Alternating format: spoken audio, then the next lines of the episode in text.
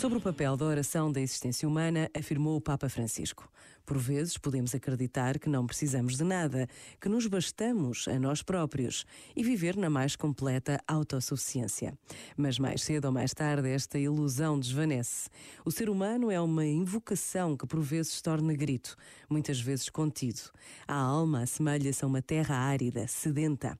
Todos experimentamos, num momento ou noutro da nossa existência, o tempo da melancolia, da A Bíblia não se envergonha de mostrar a condição humana marcada pela doença, pelas injustiças, pelas traições dos amigos ou pela ameaça dos inimigos. Por vezes, parece que tudo desaba, que a vida vivida até então foi em vão.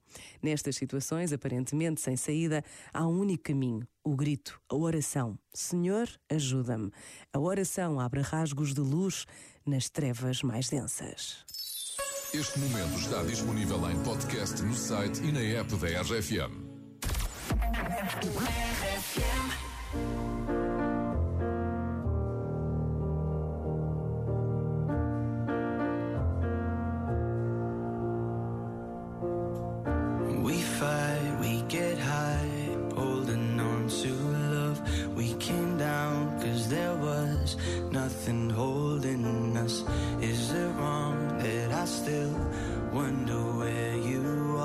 Is it wrong that I still don't know my heart? Are you all dressed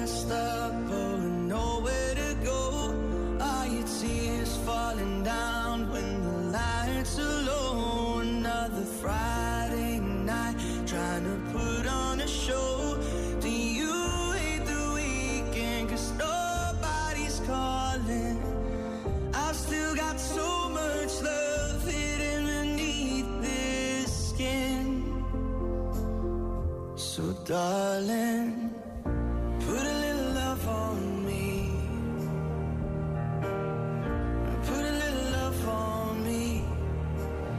When the lights come up and there's no shadows dancing, I look around as my heart is collapsing.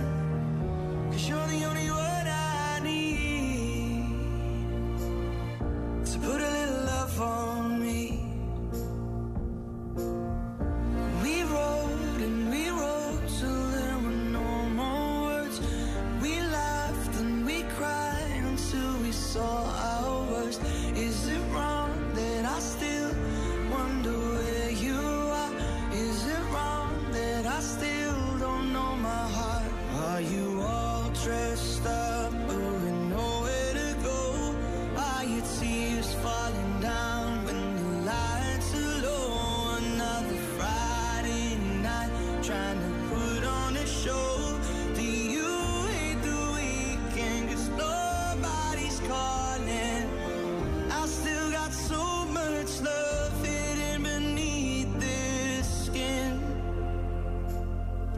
Will someone put a little love on me? Yeah. Put a little love on me. When the lights come up and there's no shadows dancing, I look around as my heart is collapsing. Cause you're the only one I need to put a little love on me.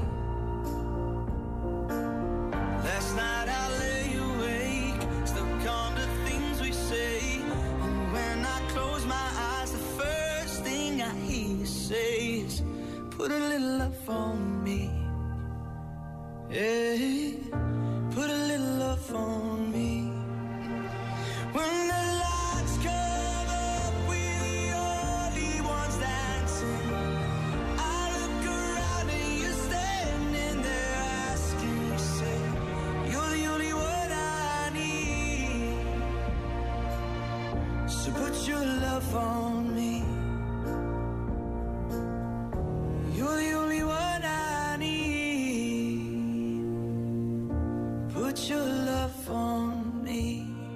Horn para ler Love on Me. Bom dia, este é o café da manhã da RFM.